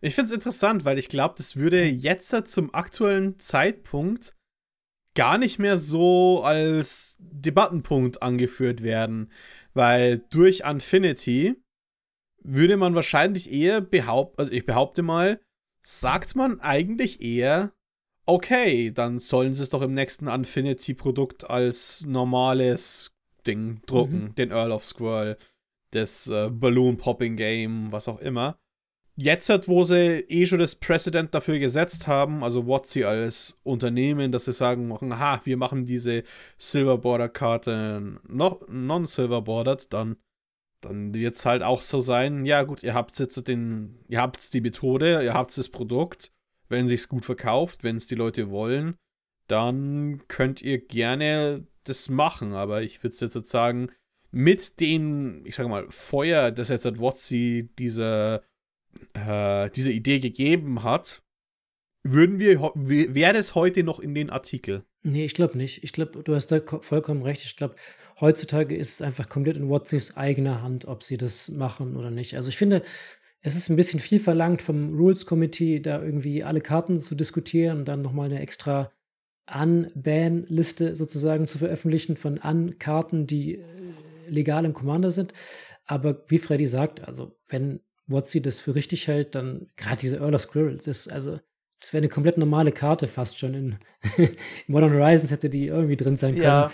Also hätte jetzt niemanden, klar, Squirrel Link klingt ein bisschen albern, aber an sich ist es, kannst du auch anders formulieren und dann heißt es halt nicht Squirrel Link, sondern du schreibst einfach den Satz aus und dann ist es eine komplett vernünftige Karte. Also von dem her sehe ich das auch ähnlich wie äh, Freddy. Das einfach, würde ich sagen, wenn Watsi sich dafür entsch dazu entscheidet, dann wird man sehen, ob das weitere kommen. Ich meine, man kann jetzt darüber diskutieren, wie gut die Eternal legalen äh, Ankarten ankommen werden, wird man jetzt in den nächsten Wochen sehen. Ich habe schon von vielen Leuten gehört, dass sie jetzt nicht so begeistert davon sind, diese Karten äh, Kommando legal zu haben, aber ist dann eine Geschmackssache, schätze ich mal. Ich glaube halt hauptsächlich, dass, ähm, also den inneren Monk in mir würde es befriedigen, wenn so Sachen wie Krags Other Thumb einfach dann erlaubt wären, weil, also es gibt ja Krags Thumb, dieses Artefakt, das einen Münzwürfe, also dass man eben statt einer Münze zwei werfen darf und einen Wurf ignorieren darf für zwei Mana. Das ist ja legal und Krags Other Thumb, also der andere Daumen, der auch zwei hat, der das gleiche mit Würfeln sagt, der ist halt damals noch Silverboarded gewesen, weil Würfeln eben einfach so ein Silverboarded-Ding war und Münzwürfe eben nicht in Magic dann würde man ja heute sagen, mit Karten wie Barbarian Class, dieser Verzauberung äh, für ein Rot, die im Grunde das Gleiche sagt. Immer wenn du würfeln würdest, würfelst du halt einen mehr und äh, rechnest den niedrigsten Wurf raus. Also was ja im, im normalen Fall eigentlich immer ein Krax Other Thumb wäre in Rot. Um, ähm, Krax Other Thumb gibt es auch als Commander in Will of the Frontiers oder so wie auch Genau, das wäre halt, also aus einer, aus so einer reinen so archivarischen Sicht würde ich das schon begrüßen, wenn man das aktualisieren würde, aber es wäre, glaube ich, nichts, was das Rules Committee machen sollte, weil da kommst du ja nicht mehr hinterher, weil ich hatte das schon in unserer Folge zu Infinity. Ich glaube, viele dieser jetzt noch Acorn ge gestampten Karten sind auch durchaus Testballons. Weil ich meine, sowas wie, wie dieser Space Ballarin, der das Feld aufteilt, der hört sich auch erstmal wild an, aber der ist ja legal. Aber dann kommen eben andere Karten, wo du denkst, ja gut, wir hatten es wir hatten's in der Folge äh, mit dieser, ähm, mit dieser äh, D-Loon, die eben Tokens zu richtigen Karten macht. Das ist ja was, was kommen kann. Das ist ja nicht so, dass es nicht in zwei, drei Jahren einfach ein Ding sein kann, so wie Bolle gesagt hat. Eichhörnchen, Modern Horizons, das ist immer ein Ding. Vielleicht kommt irgendwann ein Set, wo halt Tokens normale Karten werden. Dann müsste sich das Rules Committee ja hinsetzen und müsste alle Karten durchgehen und müsste gucken, okay, welche dieser Karten ist halt im, im Spirit of the Law, würde dem denn nahe kommen und welche müsste dann entbannt werden. Und da sind wir wieder bei der Sache mit dem Hybrid-Mana. Dann denkst du, du hast es begriffen und hast doch irgendwie eine falsche Karte in deinem Deck, weil du irgendwie entweder weil sie es übersehen haben oder weil du was übersehen hast. Und das sind einfach dafür zu viele Karten. Hör einfach auf, Jochen. Delun ist eine Silverboard-Karte und wird auch nicht legal. Ich, ich glaube, das, ich, ich, bin, ich bleib dabei, ich glaube, das wird in ein paar Jahren ist das kein Ding mehr. Welche, welche Karte auf. ist das? Um, ähm, das, das, das, ist die Azorius-Legende, die, wenn sie ETB aus Tokens echte ah, Karten okay, macht. okay, okay, ja, ja, ja die Regeln damit sind einfach nicht vereinbar. Ich glaube, ähm, das, das wird ein Ding. Ich bleib dabei. Ich, in drei Jahren gibt es, gibt es das. Das ist ja. alles, was man früher für abwegig gehalten hat. Schau dir nur Krags Other Thumb an. Alles, wo man früher dachte, ja, das ist doch totaler Wack-Shit, was denn das hier los? Das, das eine macht einen Würfel, das andere bricht die Gesetze der Physik. so. Ähm, Kriegt man schon hin. Nicht nur des Spiels. Äh, aber zum Beispiel ich meine, es gibt ja eine Karte, die ja besonders äh, herausstach aus dem ganzen Infinity-Zeug, weil schon relativ viele Legacy-Leute sofort auf die gesprungen sind und es ist das Embiggen. Ein Grün für eine Instant until end of turn target non-brushwhack creature gets plus one plus one for each super type card type and subtype it has. Der Grund, weswegen da non-brushwhack steht, ist, damit man es nicht auf Changelinge machen kann. Mhm. Weil ein Changeling hat jeden, hat jeden Kreaturentreiber und dann hättest du, ich weiß nicht, wie viel plus jeder einzelne Kartentyp hat, aber ich glaube, das wäre eine One-Shot-Kombo mit so manchen. Äh, Changeling out, Changeling Outcast. Ein Mana unblockable. Ja. ein Mana unblockable, greif an. 2024, 2024. Ja, das wäre so. eine gute Pauper-Kombo, glaube ich. Äh, ja. Ja. Ähm, aber ja, jetzt, wo wir das Precedent haben, dass Ankarten spielbar sind, werden wahrscheinlich, wenn genug Demand für den Elder Scroll da ist, kommt der auch als normale. Ich denke das auch. Und ich bleibe bei meiner Theorie, dass das An dass Unsets ab jetzt auch einfach Testsets sind. Aber war das nicht schon immer so? Das ist doch voll- vollkommen Ja, richtig, jetzt- was du sagst, Jochen. Das gab es schon voll oft irgendwelche Sachen, die dann. Ja, aber jetzt sind wir halt noch mehr dazugekommen, finde ich, dass halt auch so verrückte Sachen passieren können, weil also lange Zeit, also das ist jetzt schon seit ein paar Jahren, ist richtig, dass sich da einfach verrücktere Designs auch finden, was cool ist. Aber ich glaube, so generell hat Magic eine relativ in so dieser Mittelphase seiner Existenz, da ist jetzt nicht so viel passiert, wo man sagen würde, also da explodierte der Kopf. Also, so, da kommen mal Planeswalker dazu, dann okay, dann ist zum Beispiel jetzt in Commander diese Tag-Regel, wo, wo man den Commander nicht einfach beliebig in der Bibliothek verschwinden lassen kann. Aber das ist alles noch, finde ich, mehr im Rahmen als so die Designs, die man jetzt gesehen hat, also in den letzten paar Jahren. Und auch das mit den Supertypes, Card-Types, Subtypes, das, das ist dir ja sonst scheißegal bei den allermeisten Karten, aber jetzt wird es halt relevant. Und dann, Ich denke, das ist natürlich auch uneinsteigerfreundlich, weil dann viele Leute gar nicht wissen, was man da zählen muss. Da muss man, da müssen, denke ich, viele Leute googeln, okay, was ist jetzt eigentlich alles Supertype, was ist Card-Type, was ist Subtype, was zählt da alles dazu? Also, das ist halt so, ja. Ist nicht ganz elegante Karte, würde ich sagen. wären wir wieder beim Bookkeeping äh, vom Anfang, weil im Grunde ist das ja was, das ist sehr, also du kennst es natürlich, wenn du dann äh, der Crack bist, der alle seine Regeln halt auch zu nutzen weiß, aber ja, bist, ist das jeder von uns? Also ich bin's nicht. Ähm, ich find's cool, solche, solche Schlupflöcher zu kennen und auch manchmal zu nutzen, aber es führt halt zu sehr, sehr stark erhöhter Komplexität. Aber ich glaube, das ist der Weg, in den, den Magic einfach eingeschlagen hat. Und deswegen wäre es halt irre, dann zu sagen, jetzt im Nachhinein entbannen wir. Es ist ja nicht mehr gebannt. Das ist ja nicht richtig, das Vokabular. Es ist ja nicht entbannen. Ja. Die sind ja nur nicht erlaubt gewesen, aber waren niemals gebannt. Du müsstest ja sogar ein neues Wort dafür finden, außer dass du halt, also wir zurückerlauben die in Commander, wo sie noch nie erlaubt waren, aber jetzt sind sie da. Ja, Sie sind unbanned. Die Unban-Liste, So. ja. Dann, glaube ich, gehen wir aber mal zum letzten Thema, weil ihr könnt jetzt, ich kann jetzt natürlich an allen Fragen äh, die Frage stellen, würde Embiggen eine Snow, äh, ein Snowland Creature um, um drei oder um vier könnte ich dir aber aus dem ja. Stand auch nicht beantworten, ehrlich gesagt. Ich bin auch, glaube Ja, ich. Snow jetzt- ist ein Supertype. Ja, zum, Ja, aber siehst zum du? Zeitpunkt dieser Aufnahme wäre ich abends nicht mehr aufnahmefähig genug, in einem Spiel zu checken, ob du mich jetzt mit dem einen Schaden umbringst zusätzlich oder ob ich überleben würde. Es wäre mir auch egal, ehrlich gesagt. Tja, wenn es dann um den einen Commander-Schaden geht, Jochen. Ja, aber dann, dann muss ich halt sagen, Goblin-Gehirn schneit's nicht, dann verdiene ich es, dass ich niedergestreckt werde.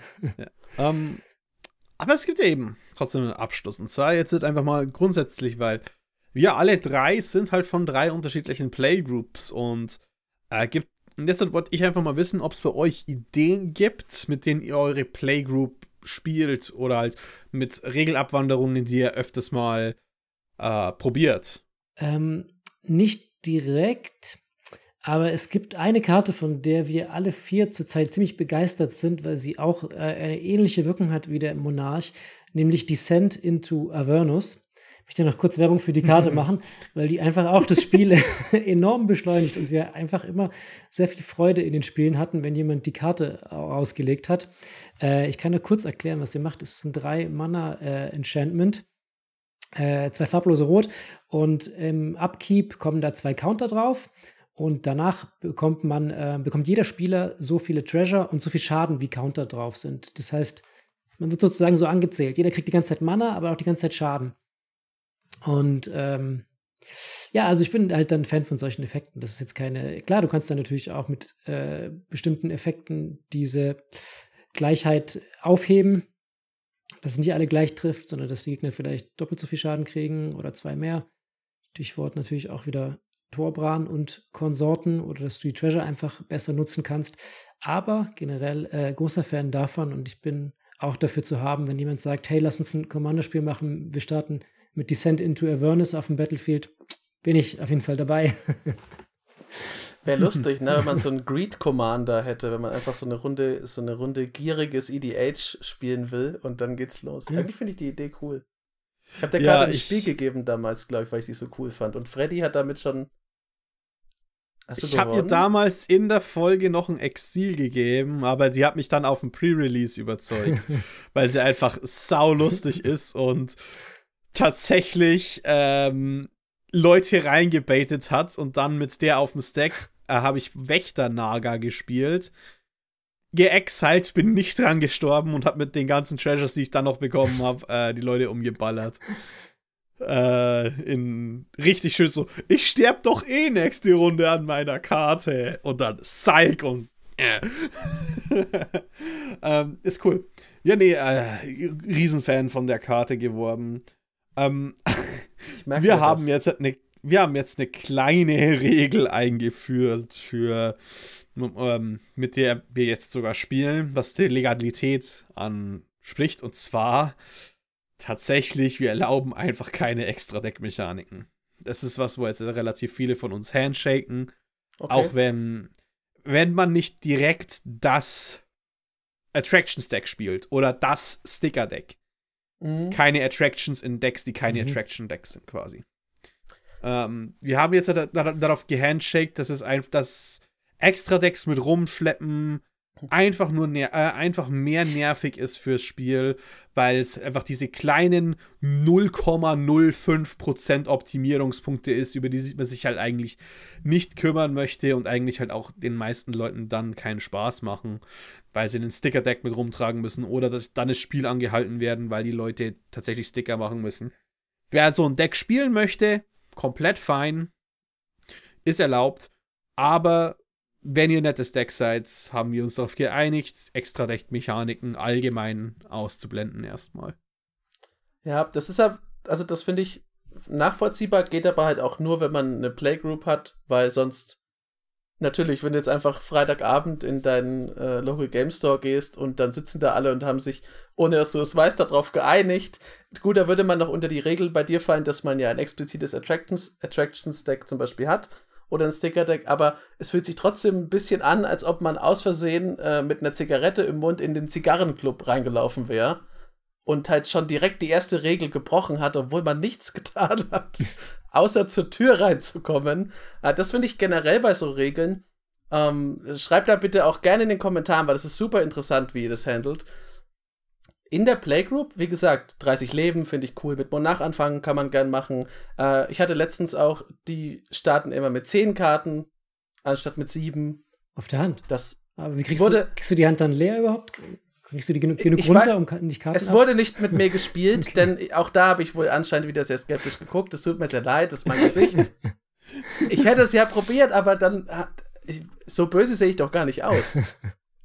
Aber gut, also das gibt es halt alles. Ähm, und ich, da muss man halt immer sehr schauen, finde ich, äh, dass man da irgendwie den so den Überblick behält mit, okay, das ist cool unter Freunden, das ist ja wie mit so nett gemeinten Beleidigungen, die sind unter Freunden cool, aber wenn dann jetzt jemand dabei sitzt, der die nicht kennt, ist es vielleicht blöd für die Person. Mhm. Ähm, und da beneide ich, wie gesagt, das Risk Committee nicht, weil die findet dann jeder blöd, wenn auch nur eine Sache nicht halbwegs gut ist. Ähm, das ist so mein. Also ich, ich würde, glaube ich, die 30 Leben-Sache würde ich mal ausprobieren. Das wäre so das, was ich dann vielleicht mal demnächst doch testen werde. Ja, das, ich sehe das auch, wenn man nicht mehr so viel Zeit hat, irgendwie für eine ganze Runde, dann einfach mal sagen, hey, komm Leute, lass mal mit 30 Leben und Monarch anfangen, gucken, was passiert.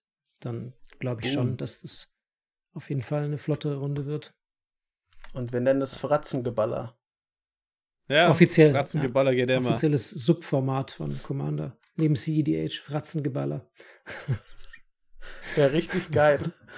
ähm, ich glaube, wir sind so, wir sind gut am Ende angekommen. ähm, wir haben noch, ich weiß nicht, ist es eine fratzenballernde Karte, die du mitgebracht hast, Bolle? Ja, unter Als Umständen. Ja, ja, ja würde ich. Sie erlaubt, sie erlaubt, Fratzen zu ballern weil sie Karten enttappt. Definitiv. Und, ja. und, und, und, um Karten zu enttappen, muss man sie erst einmal. Muss man erstmal ein paar Fratzen tappen. ballern. Fratzen äh, ja, genau. Ich habe eine schöne Card of the Week mitgebracht. Die ist, glaube ich, ziemlich unverfänglich in der Runde, in der wir uns befinden. Ich habe mit Freddy, glaube ich, wir haben auch schon ganz kurz darüber gesprochen, als Freddy bei uns äh, zu Besuch war vor ein paar Wochen. Und ich kann mir vorstellen, dass Jochen auch nicht abgeneigt ist. Äh, es ist nämlich der White Plume Adventurer. Eine 3-3er für drei Mana, zwei farblose, ein weißes. Wenn sie ins Spiel kommt, bekommt man die Initiative.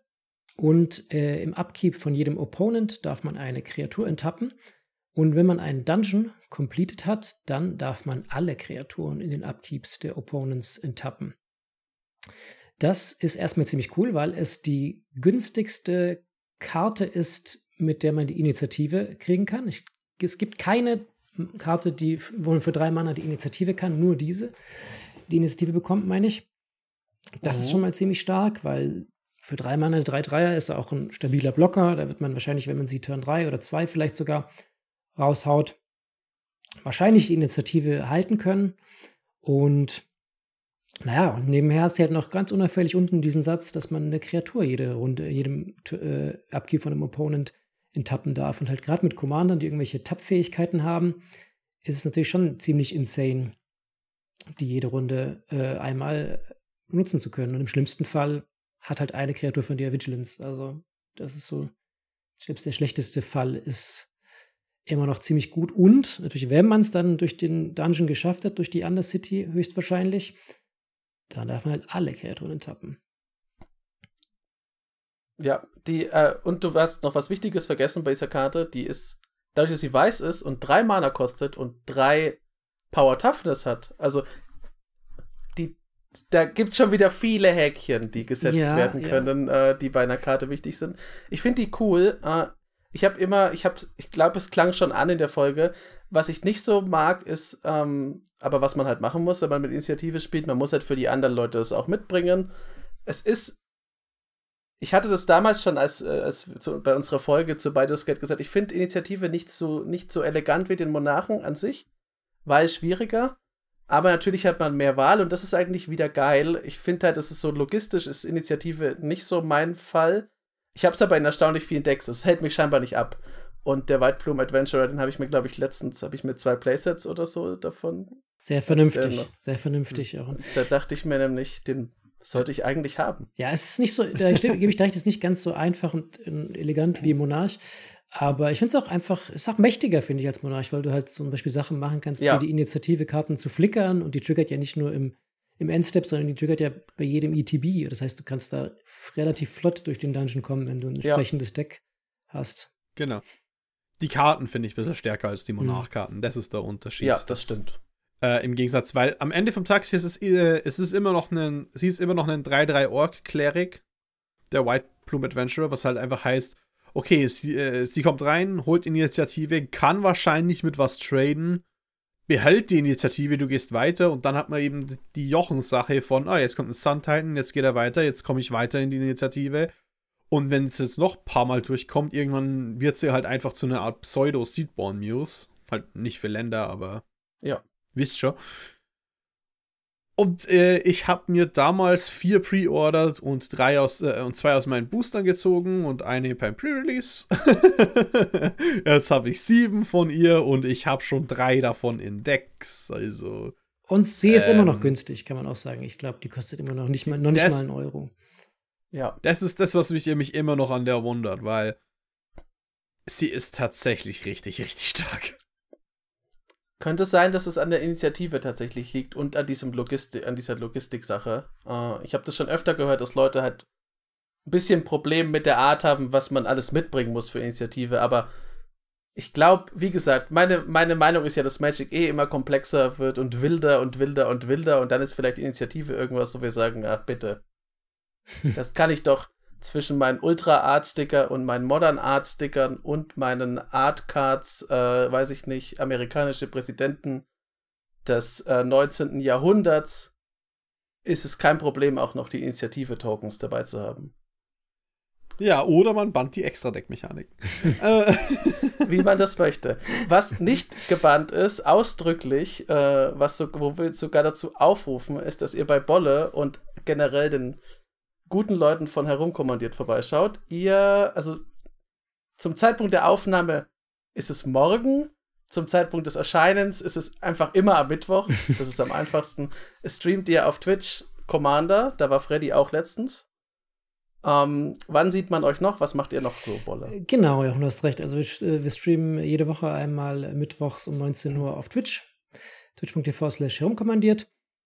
Und wir machen auch noch YouTube, jetzt äh, ein bisschen unregelmäßiger in letzter Zeit, aber es kommt da auch immer mal wieder was. Wir haben da noch ein äh, paar Sachen in Planung. Äh, genau, und ich darf hier einen Stream ankündigen, Ende des Monats, der ganz, der besonders wird. Ja, bitte. Äh, wir haben nämlich. Nee, auf keinen Fall. Nämlich, wir haben nämlich äh, zu Halloween machen wir ja auch immer ein Special, immer entweder ein Gameplay-Video oder ein Stream. Und diesmal wird es wieder ein schöner Stream. Und wir haben einen ganz besonderen Gast. Am 26. Oktober höchstwahrscheinlich wird das stattfinden. Auch der letzte Mittwoch vor Halloween sozusagen. Da haben wir nämlich den lieben Dominik Meyer, den Artist und der wird uns zu Halloween mit seinem äh, Halloween-Deck beehren. Und wir bauen uns alle Janky Skelet, Tribal und äh, irgendwelche Halloween-spaßigen Decks. Das heißt, es wird sehr lustig und sehr cooler Gast. Das heißt, das wird auf jeden Fall ein cooler Stream. Ich weiß nicht, ob du wusstest, dass das so eine perfekte Überleitung zu der Ankündigung ist, die ich noch machen wollte. Äh, der Dominik Meyer ist auch am 6. November auf der CommandCon in Fürth und da sind auch wir, also Freddy, Fritz dann wieder und ich und werden eine Live-Podcast-Folge da aufnehmen. Das heißt, wir werden da spielen und ihr könnt uns live zuhören, wie wir abstruseste Sprachbilder wie immer bauen, die dann kein Mensch versteht. Ähm, es wird geil. Da, also wenn, ich glaube, jetzt ist es ausverkauft. Ja, ich habe leider bedauerlicherweise keine Karten mehr kriegen können. Ich habe zu, hab zu spät davon erfahren, aber hoffentlich nicht das letzte Mal. Ja, vielleicht, wenn es erfolgreich wird, dann, also ich nehme mal an, dann wird es einfach öfter passieren. Hoffe ich zumindest. Auf jeden Fall könnt ihr uns da sehen. Herumkommandiert könnt ihr auch sehen. Ihr habt mich schon inspiriert. In eurem letzten Stream hast du es nämlich, glaube ich, gesagt, mit den Halloween-Decks. Oder es ist auf jeden Fall mal gefallen. Ich habe mir einen Air, also wie heißt sie? Äh, Eruth Tormented mhm. Prophet mhm. Deck gebaut mit einer Frau, die allein im Irrenhaus sitzt und äh, schreckliche Horrorträume hat. Ähm, vielleicht seht ihr da auch manchmal, also irgendwann wieder bei herumkommandiert jemanden von uns. Eigentlich wäre, glaube ich, ich mal wieder dran. Ja, ich habe immer gerne. wenig Zeit, aber ähm, es sind gute Streams. Ich bin da auch manchmal im Chat und schaue mir das an ich hätte gern mehr Zeit für Magic, aber es ist leider nicht so. Äh, wir alle ja auch. Es ist halt alles, wie es ist. es ist für, ja. Deswegen spielen wir ja mit 30 Leben vielleicht demnächst alle. ja, ja, genau. Das ist Fratzengeballer. Fratzengeballer einfach statt, statt einer normalen Runde. 30, 30 äh, Leben Magic ist dann einfach nur noch für die alten Leute, die, ja. die keine Zeit haben. Oh, also. Grumpy Old People, Fratzengeballer. Ja, Subformat. Genau. Die Leute, die Leute mit Kindern, die abends nur noch eine Dreiviertelstunde entbehren können. Eine Runde ja. Fratzengeballer. Die Leute, die, die, ihr, die ihr Knie nur noch in gut und schlecht unterscheiden können und nicht mehr links und rechts. Okay, ihr könnt euch, äh, ihr da draußen, bleibt stabil, ähm, kommt auf unseren Discord-Server, liked, abonniert, geht so herumkommandiert, liked, abonniert, seid nett zu all euren Mitspielern, ähm, spielt Fratzengeballer, wenn ihr spielt, auch bitte ehrlich und sauber. Und dann würde ich sagen, habt einfach noch eine geile Woche und schreibt uns in die Kommentare, was ihr von der Folge haltet und was ihr so für extra Regeln gut finden würdet. Damit adieu. Danke an Bolle, dass du da warst. Danke euch. Und natürlich auch an dich, Freddy. Und damit lebt wohl. Ciao. Servus.